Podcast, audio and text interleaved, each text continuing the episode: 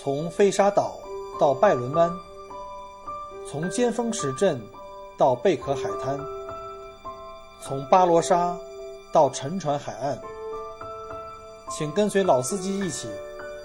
让我带你走进精彩的澳大利亚。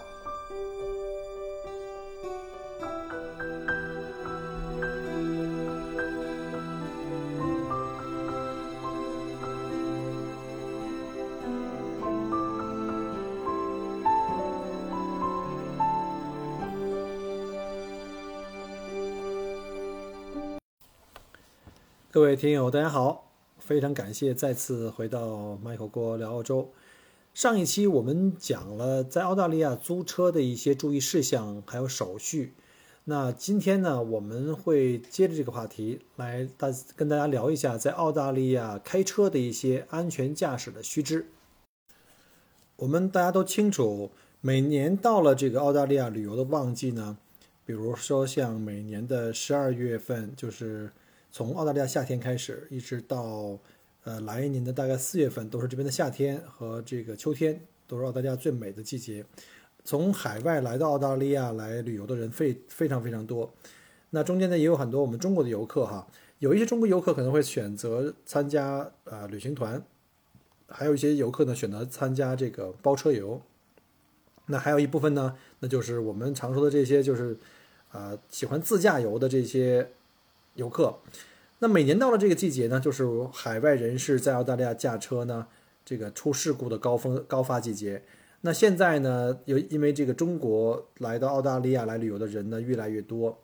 呃，小编呢就是 Michael，我自己在路上呢也会经常看到中国驾车者，不管开着租来的小车呀，或者是房车啊，呃，到处都是中国人的身影，尤其在每年春节假期前后，还有呢就是呃中国的两个大的寒暑假期。呃，会有很多中国人来。现在是墨尔本的五月份，很快呢，再过两个月呢，就是今年的七八月份，又会有很多中国的暑假团来到澳大利亚，呃，像游学的、亲子的呀，还有家庭来游的。那很多人可能会选择开车游哈。我们上一期也讲过了这个如何去租车，那这一期主要来讲一讲这个关于安全驾驶，因为我相信大家都可以通过新闻呢，隔三差五的都会看到一些这个不同的消息进入到我们的视野中。啊，尤其在澳大利亚，我们在当地的新闻会经常看到有中国人驾车呃上电视的这个新闻啊，看起来非常耸人听闻啊。我现在就随便今天查了一下这个 Google，从 Google 上查了一下，呃，像什么呃这边有好多条了，像什么中国小夫妻拿翻译件来澳洲自驾出车祸一死一伤，这是在昆州的；还有呢就是华人女性澳洲自驾车祸遇难。父母呢就状告他的同行的驾车的伙伴啊，要索赔超过百万元。还有在新南威尔士州呢，呃，在车祸再夺一命，就是自驾游中国自驾游客呢造成了一死四伤的这个惨剧，啊，这个新闻非常非常多了。所以说呢，就是我相信这个呃情况呢，可能在中国人来旅游的这个旺季呢会比较多发。所以我想利用这期跟大家来聊一下，在澳大利亚关于安全驾驶的一些注意事项。希望大家在来澳大利亚旅游呢，是能够开开心心的来，然后安安全全的回到自己的祖国。澳大利亚呢是一个交通法规非常严格的国家，非常非常严格。呃，在这边呢跟在国内不太一样，我相信国内的交警也很不容易哈。国内的这个交通呃管理部门也是希望这路上的这个交通事故越来越少。但是呢，以 Michael 自己的体会而言的话，在中国的大部分司机啊，呃，开车呢还是有一些。就是赌的心态，就是可能这儿没有人，没有人看着我，可能会可以超个速，或者是压个线，这种情况比较多。因为坦白讲，Michael 在国内也是，我从九五年拿了驾照，在中国一直开车到二零一零年，我申请澳洲的移民，二零一一年来到澳洲，呃，之后呢再回国的话就开过一次车，啊，结果开了那一次车以后再也不敢开车了，因为在中国开车太可怕了。呃，想一想。我的朋友也在笑话我说：“你当年走之前，你在国内也是这么开车的，也是在这环境下的，所以可以想见，就是我在澳洲开车这七八年以来呢，已经习惯了这边规规矩矩开车的这种状态，再回到祖国来呢，就很难开车了，因为路上一个是车非常非常堵啊，我也非常理解，像在北京，什么一到了上下班的时间，呃，二环啊、长安街啊、三环、四环啊，原来我记得我们在北京的时候还经常开玩笑说。”说以前呢，北京只是每天只堵两次车啊，一次呢是早高峰，一次是晚高峰。那现在据说呢，北京就只堵一次车了，这是个好消息哈，那就是从早堵到晚。然后呢，像大家变线不打灯啊，然后呢，路口并线的时候会互相两个路口的人会互相挤、互相拼，完全拼的是这个勇气哈和胆量。呃，这个在澳大利亚呢是基本上不太可行的。所以呢，就是在我们在中国，因为环境的原因也好，或者是驾驶习惯的原因也好，有的一些习惯在这里是行不通的。呃，举例哈，在这边华人开车最大的问题，我是指这个海外的华人游客哈，像超速，这是很常见的。还有像逆行，因为我们在中国呢是开的是左舵车，在马路的这个通行方向的右侧行驶。那澳大利亚呢，是我们是开的是右舵车，在马路的这个行进方向的左侧，因为是英联邦国家哈。那英联盟国家有几个国家，比如像这个靠左侧行驶的，除了澳大利亚之外呢，还有新西兰，还有新加坡、香港、日本啊，还有像泰国，就这些都是，还有英国都是向左侧行驶的。这个中国游客出来自驾的时候呢，就非常非常不适应，就非常容易忘了以后呢，会走到逆行线，这种情况是非常非常危险的。另外就是闯红灯，在澳大利亚闯红灯是相当相当的可怕的一个结果，因为。其他的队形线就是交叉线路的车呢，它不会认为你不会停，它一定会大油门起步。这样的话，如果你闯红灯，就会发生这个呃撞击事件啊。前不久曾经发生过，在墨尔本发生过一起这个，呃，据说也是一个华人富家子弟，然后开着豪车在这闯红灯，结果把他交叉的那个路线的那个司司机给撞死了，呃，要开庭啊，这这个就就不讲了。所以呢，我们要在这边开车的话，一定一定要遵守澳大利亚当地的交通规则，否则的话呢，会发生严重的事故。因为我们是出来旅行的，是为了开开心心的，那安全呢，就是能保证我们开心旅行的一个最基本的前提啊。所以呢，这个是我们要反复跟我们的朋友啊，或者是我们的游客在准备来澳洲的游客呢，来反复来重重重申的。因为你记住，在你开车的时候，你要好好想一下，车上坐的你的家庭的、你的爱人啊、你的孩子，还有你最好的亲朋好友，所以他们的安全呢，都掌控在你的双手里面。所以你在开车之前呢，每做每个动作以前，一定好好想一下，呃，对自己和别人的生命都负起责任来。啊，那要提醒的第一条就是，中国游客哈到澳大利亚来，我需要提醒的第一条呢，就是系安全带。这个可能很多人听过以后会笑哈，说这个东西还用提醒吗？我们都知道的。呃，不瞒大家讲哈，因为我本身也是这个旅行呃定制旅行的这个从业者，我自己每年带的客人非常非常多，呃，几乎没有几乎没有啊，我如果不提醒的话，它会自动系上安全带的。然后呢，就安全带的问题呢，我们已经变成了一个规定，就是我们公司的司机呢、导游呢，在上车着车以前啊，记住哈，是在着车以前，我们第一时间都会提醒我们的客人，首先检查您的安全带系好了没有。然后呢，这里有几种不同的认识，有的客人呢还行，他可以理解哈，就上车就会把安全带系好。呃，这里特别注意的就是在我们的后排，就除了这个司机跟副驾驶的后排的乘客呢，很多都是。不系安全带，我就跟他们讲，我说后排也要系的呀。他说后排我们还系吗？后排不用系的呀。我们在我们在国内都不用系的。我就当时就非常一脸的茫然。呃，我可以肯定的讲，因为毕竟小郭在国内是开了很多年车的老司机了哈。我可以肯定的讲，大家可以回到祖国的网站上，就是交通管理局的网站上去查，上面写的清清楚楚，车上的每一个成员，包括前排、中排、后排每一个座位上，只要有安全带，必须。要每一个乘客都要系安全带的，这个为什么在国内不系呢？是因为没有人抓，没有人罚，大家可能有了这个习惯。但是要记住哈，全车的安全配置里面的话，安全带是最便宜的，最便宜的一个安全设施，但是它是最有效的。呃，我记得去年呃有一个新闻是在西澳一家华人也是来旅行的，租了一辆呃吉普车，然后到野外去，结果翻车，翻车了以后呢。呃，驾驶员还有副驾驶，还有这个后排乘客，呃，基本上都都性命担忧了。因为后排的他的母亲坐在后排，那那是一个在澳洲生活了大概五年的一个大学生，他呢让他父亲驾驶了一辆呃当地租来的车，结果呢他作为在澳洲生活过这么多年多年的这个学生，他竟然在副排副驾驶也没有系安全带，就造成他的颅颅腔呢受到严重的损伤，一直就是住进了 ICU。呃，好像他的父亲也是胸骨骨折，因为没有系安全带嘛，撞在了这个方向盘上面。关键是最后一排，最后一排的那个人呢，就是他的母亲呢，伤的比他们前面还厉害，因为被甩出车了已经，就是因为没有系安全带。所以呢，我强烈的建议大家一定要系安全带。而且在澳大利亚呢，我们对儿童的这个保护要求特别特别高。呃，政府规定呢，七岁以下的儿童必须配有儿童安全座椅啊。我们一般像我们带我们的客人去出去呃。这种包车游的时候呢，我们都会了解，事先了解团员里面有没有七岁以下儿童，如果有的话，我们都会提供安全座椅给客人，这是法律规定的啊，不可以不可以不记的。就即便有的人可能习惯，他不愿意被约束哈，习惯可能开到车的一半中，我碰到过这种情况，他把安全带就给解开了。我当时的话，就如果能方便停车，我一定会找一个紧急停车带停下来，跟他说，我要求你必须系上去，因为在澳大利亚呢。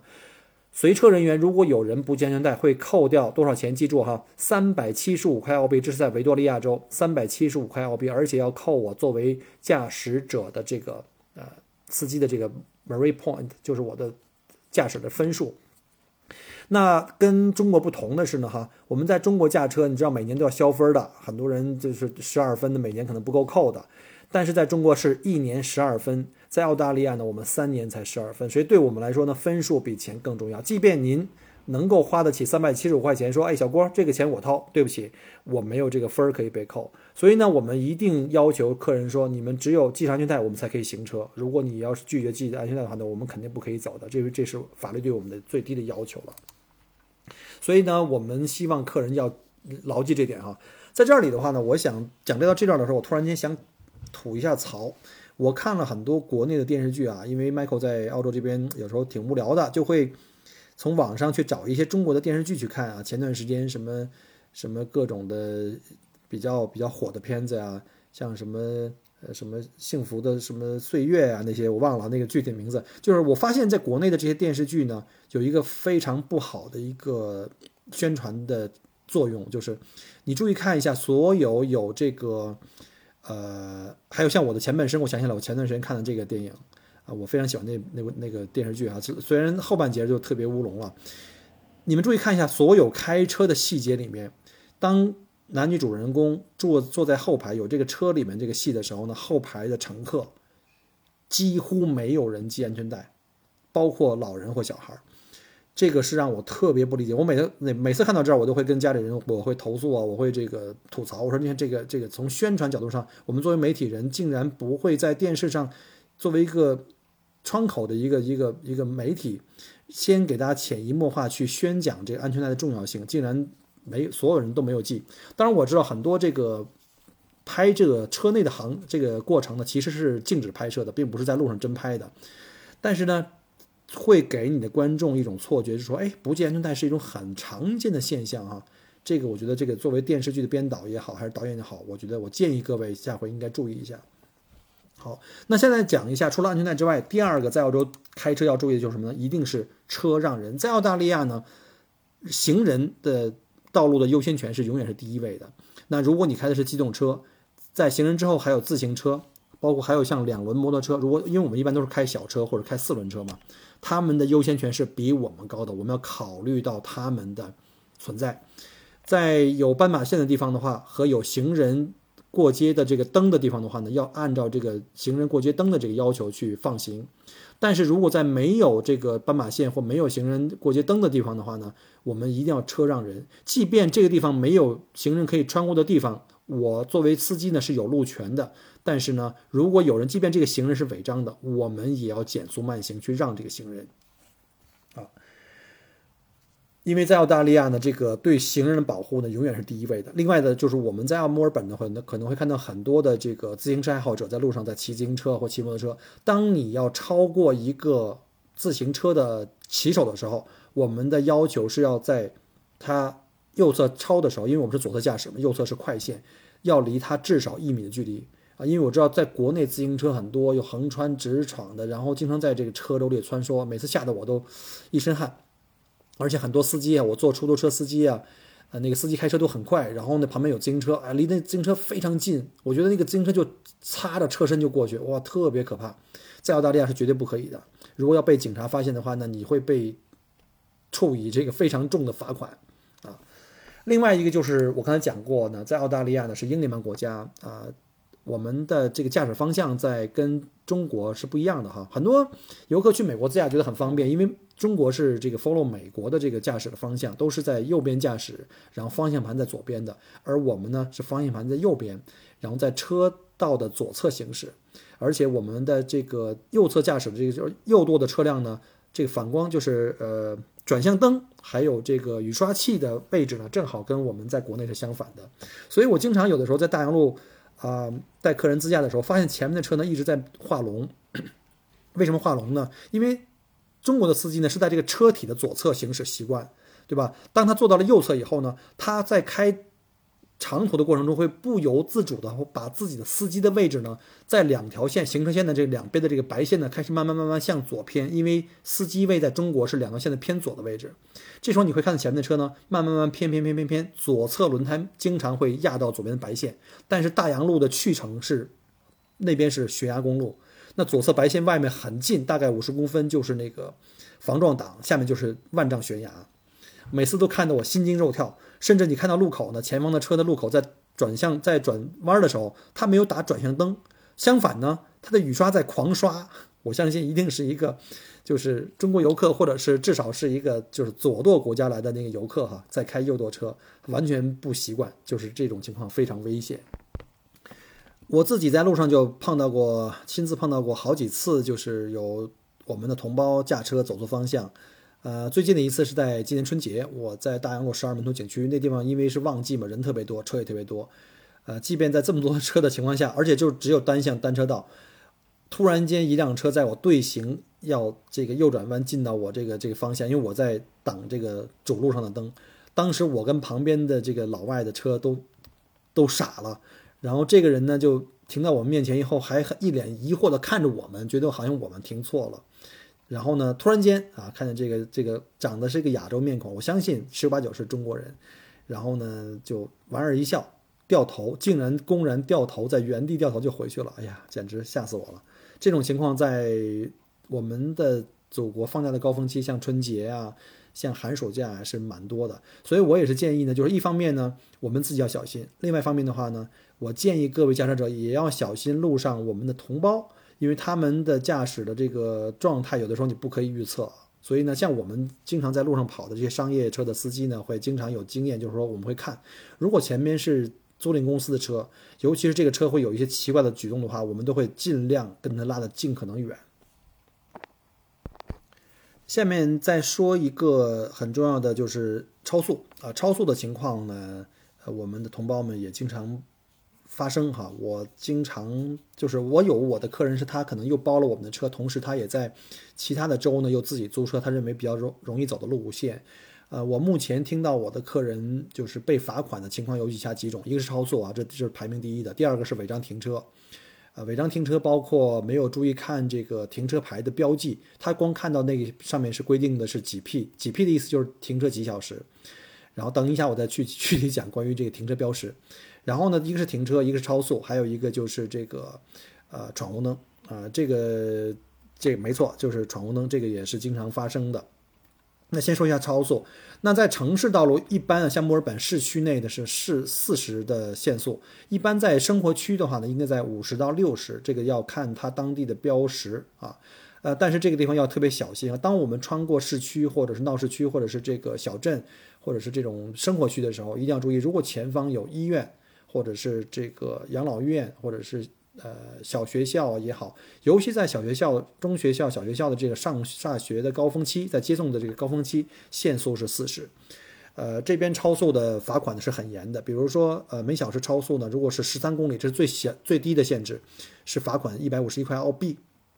如果超速十三到二十公里呢，罚款二百二十七块澳币；二十到三十呢是三百七十九，然后三十到四十呢是五百三十一。那上限的处罚是每小时超过四十公里以上的话，罚款是一千零六十二澳币。但是这个我要提醒一下，这是针对当地澳洲本地的驾照。如果你是海外驾照，那就不一样了。因为什么呢？因为我们本地驾照的话还有分数可以扣，我们叫 Marine Point。如果说像我要是超速啊，不严重的超速，比如说扣我三百七十五块钱，再加上三分这样的。但是呢，因为你是海外驾照，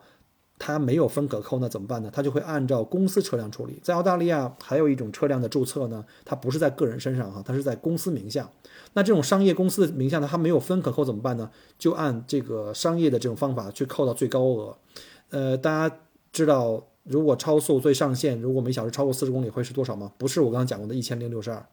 大家可以猜一下哈，我有客人曾经被罚过，在小镇的入口处顶上写了六十限速，他就按六十一直走到头，结果出小镇之前呢，经过了学校门口，正好赶上是上下学的时间，被警察就是的摄像机给拍下来，他考跑六十啊，他已经超过了一个很高的一个一个限速标准，被罚了被罚了三千块澳澳币，所以这种情况呢，大家一定要一定要小心，因为。你们知道来澳洲旅游的话，大部分人感觉澳洲的消费非常非常贵了。那这个澳洲的这个罚款呢，那是更加的贵。呃，坦白讲，你三千块钱澳币都已经足够你包车游，就有专门的司机给你开车包车游了。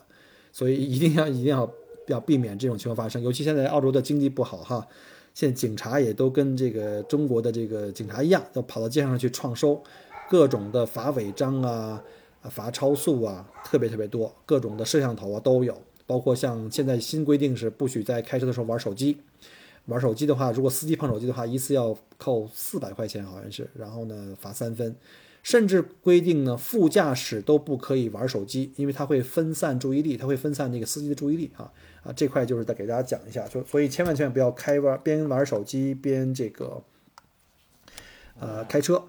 啊，另外就是酒驾，呃，在中国。我相信这个关于酒精就酒后驾驶这个已经非常非常的抓得非常严，现在经常就是听到各种的新闻啊，有什么又有什么著名的什么歌星啊、影星啊、网红啊，因为酒后驾驶被关进监狱或被罚款啊，在澳大利亚也是非常非常严格。维达维多利亚州呢，在这个月刚刚公布了一个更加严格的酒精限制的条令，是你血液酒精浓度。在零点零五的标准，已经可以呢直接吊销你的驾照，然后呢罚款，巨额罚款，然后关进，呃，就关进监狱里面去了。所以呢，我建议各位千万不要以身试法，在澳大利亚这个任何的侥幸心理呢是不应该有的。呃，提醒一下关于澳大利亚的环岛哈，你会发现澳大利亚还是有很多环岛的。呃，这个环岛呢，我们在跟中国不一样。环岛在中国是右侧进环岛，就是我们所谓的逆时针；在澳大利亚一定是顺时针。那顺时针进环岛的话，有几个地方提醒：第一，呃，我们要注意优先环岛内车辆，这个跟在中国的交规是一样的。第二，我们要优先环岛右侧那个口，在我们右侧的，在我们右侧那个口的车辆，如果他准备进环岛，你就不可以进了，你要先优先他来先行。所以环岛内的车辆第一位，你右侧那个口的。车辆第二位啊，然后呢，你不用关心左边，左边它是要让你的。另外呢，一般环岛有两种，就是一个是单入口，一个是多入口。那如果是单入口的话，那就很简单，你可以利用这个入口呢，呃，在环岛前面的环岛左转弯或直行或经过环岛右转都可以，但是你要打灯，左转是左转灯，右转是右转灯，直行不用打灯，这是单入口。如果是双入口的话呢，这个要特别小心啊。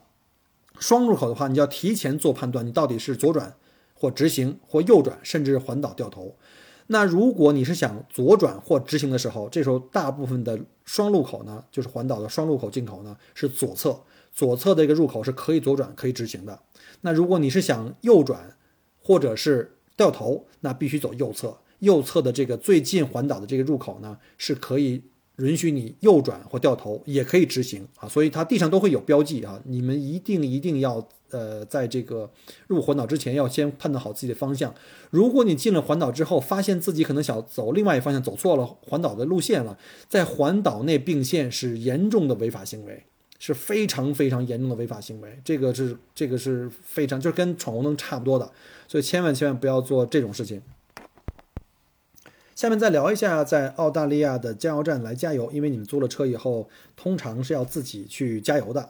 呃，尤其在还车以前哈，一般租租赁公司给你的油给你车的时候，油都是加满的。但是如果你还车的时候呢，你通常要做两件事：第一个要把车清理干净，呃，不要太脏，否则他会要去专门找人工去帮你去洗车，那洗车钱要扣在你的那个车费里面，会相当相当贵，比你自己洗一次要贵很多。第二个的话，要把油加满，因为你如果是油没加满的回来的话，他会去派人加油，但是他的每一升的油费要比在市场上贵很多的，因为他要把人工的成本算进去。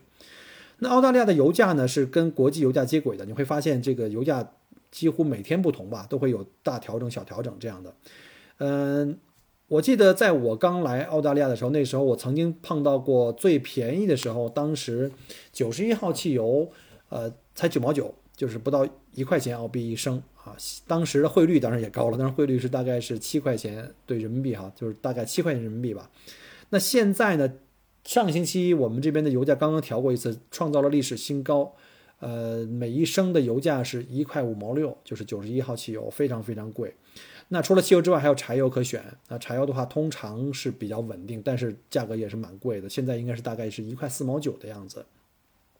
我们在租赁公司租车的话，大半大部分的时间，如果你租的是小型车的话，基本上都是汽油机。那如果你要是租了柴油机的话，因为在国内柴油车很少，呃，如果你这边这租了柴油车的话，你一定在加油的时候要提醒自己不要加错，否则的话，你把汽油加进柴油机的话，你可能损失损失很多的这个。这个钱去帮人家去修车，呃，在这边加油的话，你会发现在加油站是没有人帮你加油的，不像在中国，你停车马上有一个小哥过来，哎，师傅加多少，他就帮你加好。在这边想都不用想啊，在这边停好车，自己下车把车锁好，然后打开你的油箱盖，自己手动去加油，找到你合适的油的标号。一般这边的汽油标号有九十一号、九十五号，然后九十八号，然后还有柴油啊，还有就是 LPG，就是这个液化气。然后加完油以后呢，把油箱放好，然后呢，记住自己的加油位的那个标号。一般每一个加油位、停车位呢有一个标号。比如说你导到到了那个交款处，跟那个小哥说：“哎，我的车停在七号。”让他告诉你啊，七号九十一号汽油总共是五十块，然后你就给他交钱就好了啊。这都是自助式的，没有人帮你去这个加油的。呃，但是有人会问，那你说自助式的会不会有人就加完油就跑掉呢？就可以逃了一箱油啊？一箱油的话，有像大排量的车，像我的那两个三点五的，加一次油要七八十块澳币，那好几百块人民币啊！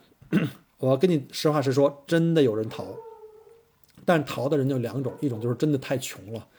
呃，逃了，呃，还有一种呢就是偷的车。那如果他偷的车的话呢，那就那就没办法了，那就警察呢会通过录像呢会找到这个车的车号。然后找到这个车主，车主就要认认赔了。但是这如如果这车主呢已经之前报过案说我的车丢了，那就没办法了。但是如果你作作为租赁公司租的车，你要是没有加油就没有加没有加完油以后没有给钱就跑掉的话呢，那这个油站呢会把会把这车牌号记下来，会通知这个租赁公司，租赁公司呢会代为代扣，但是呢他会收你一个手续费，是蛮贵的。这个我曾经发生过在我们自己的的公司里面哈，但不是这个故意的哈。是别的司机因为带客人从大安路赶回来呢，因为司机着急上厕所，上完厕所以后就忘了忘了交钱，就开着车就跑了。结果呢，跑到一半路上呢，他想他想起来没给钱，打电话给我，我赶紧打电话给油站，告诉他我的信用卡号码，才把那个油呃给他补上。否则的话，你再去他这个加油站的时候，就不是这一个了，因为他是在 BP 加油站加加的油。如果你在这加油站没有加，你也忘了去打电话去去告诉他的话。那当你在澳大利亚其他的这个连锁店，比如说我在 BP 的加油站再去加油的时候，它会系统会跳出来，它有个识别系统哈，会识别你的车号跟车型。然后呢，你在提枪想加油的时候，他的那个那个小哥在办公室里面就会把那个电脑给给禁止住，你就不能加油。他会用广播告诉你，什么请这个 SKQ 八五零的车主呢到办公室来一趟。然后你去了以后一脸懵逼啊，跟他讲，哎，为啥不让我加油啊？他说您在几月几号几日。几点钟？这辆车在某一个地方的加油站，在我们的 BP 的那个连锁店没有交钱啊，这种情况就会发生啊。这个确实我们发生过，那就反正补交嘛，就补交就没问题了。只要不是恶意的就好了，因为恶意的话，他们就会把你的车型车号呢会上这个系统的黑名单。那你将来只要车一进去，那所有的这个油枪都不会给你加油的。所以呢，就当然我相信我们的游中国游客不会这么做的哈，我只是提醒一下。那再有一个就是注意提醒的，就是在呃，像在墨尔本、悉尼这种地方去开车的时候呢，在市区停车是很麻烦的，因为在郊区呢和野外这种停车呢，很多地方停车是不要钱的，而且呢限制也很松，比如说都是两三 P，就是两三 P 的意思就是两 P 就是停两个小时，三 P 就是三个小时，甚至有的地方就是可能可能就从几点到几点的话就随便停了。但是在城区，因为这个人太多，车太多，停车位很紧张，所以他会把这个有效的这个停车资源呢，就要让尽可能均匀的分配。因为是政府的，一般就是这个路边停车位是政府来管理的嘛，就会经常看到在市区，在墨尔本啊、悉尼会看到有一 P，但是注意下面有一个时间段是八点到五点呀，还是什么早晨九点半到十一点呀？呃，还有地方是写的两 P，但你要注意的哈，是不是星期一到星期五才有，或者星期六、星期天才有？有很多客人就是因为看到，哎，只看到有两两 P 写的很大的那个字，我就停了，结果很快就会被抄罚单啊，轻则七十五块，重则可能一百一十块啊，就是因为不按照规定去停车。还有的地方那个牌子特别复杂，上面写着分着四块，比如说它会写着六点到早上六点半到九点半，呃。它有一个红色的圈儿，上写了一个 C，叫 Clear Way。这段时间是公共汽车的这种交通道，是不可以停任何车辆的。然后呢，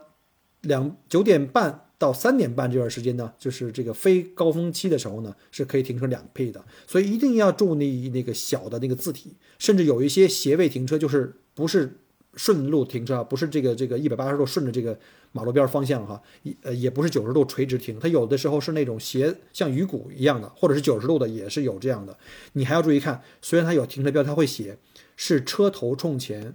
还是车尾冲前啊，所以呢你们一定要小心哦。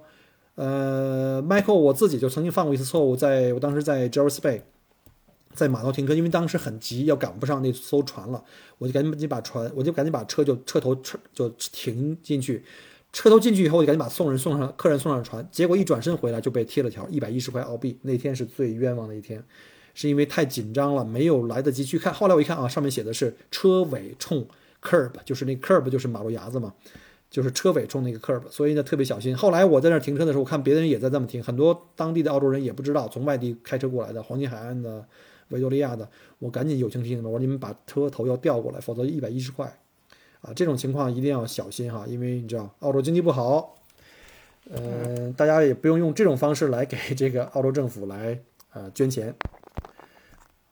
上面只是讲了一些比较常见的，就是在路上开车的一些。呃，容易遇到的问题啊，先从最严重的位，先说安全讲哈，然后还有包括像加油和停车。那其实还有很多交通标识啊，各种标识特别复杂。还有像交通规则里面，包括像这个路口主干道和这个次干道如何让行，这东西我这边空口去讲的话，因为我看着图给大家讲，我就比较容易讲。但是你们没有看到，你要去通过想象，容易产生这个混乱。所以呢，我就不太想在这个语音里这么去讲了。呃，我会把这些图呢和相应的文字，以及我们介绍这篇就是专门介绍这个在澳大利亚安全驾驶的这个交通规则呢，会列在我的这篇节目的后面，里面有链接，里面有文字，还有图片。呃，希望大家呢有兴趣的话，如果你们近期安排来澳大利亚驾车的话呢，或者是您刚刚移民到澳大利亚或者来留学，想了解一下这方面的这个交规的话呢，呃，我建议你看一下我们公众号里关于这个澳洲安全驾驶的这个提醒。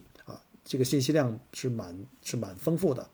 然后另外呢，我个人呢也是从这个维多利亚的车管所啊，我们叫 Vic Road 下载了这个中文版的在澳大利亚驾车考试的一个一个手册。就是如果您是准备在这学车考试，或者是您想在澳洲驾车，我建议呢在来之前先好好的看一下，会非常的有帮助，比我讲的还细。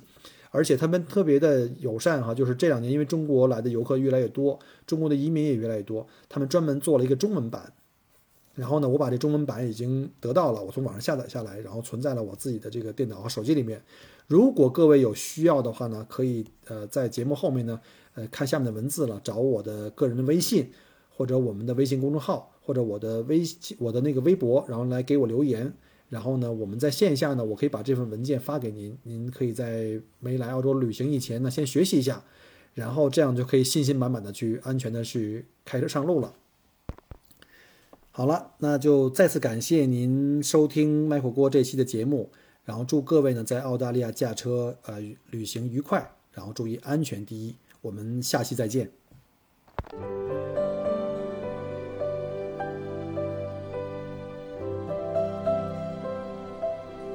很开心您能够关注并收听我的节目。如果您觉得还不错，请您转发并分享给您的朋友们。同时，也欢迎您给我线下留言。除了喜马拉雅，欢迎您关注我的同名新浪微博“麦狗锅”。同时，希望您关注我们的旅行服务公众号，微信公众号“墨尔本精品小团旅游”，里面有很多澳大利亚的旅游资讯和攻略。希望我的节目越做越好。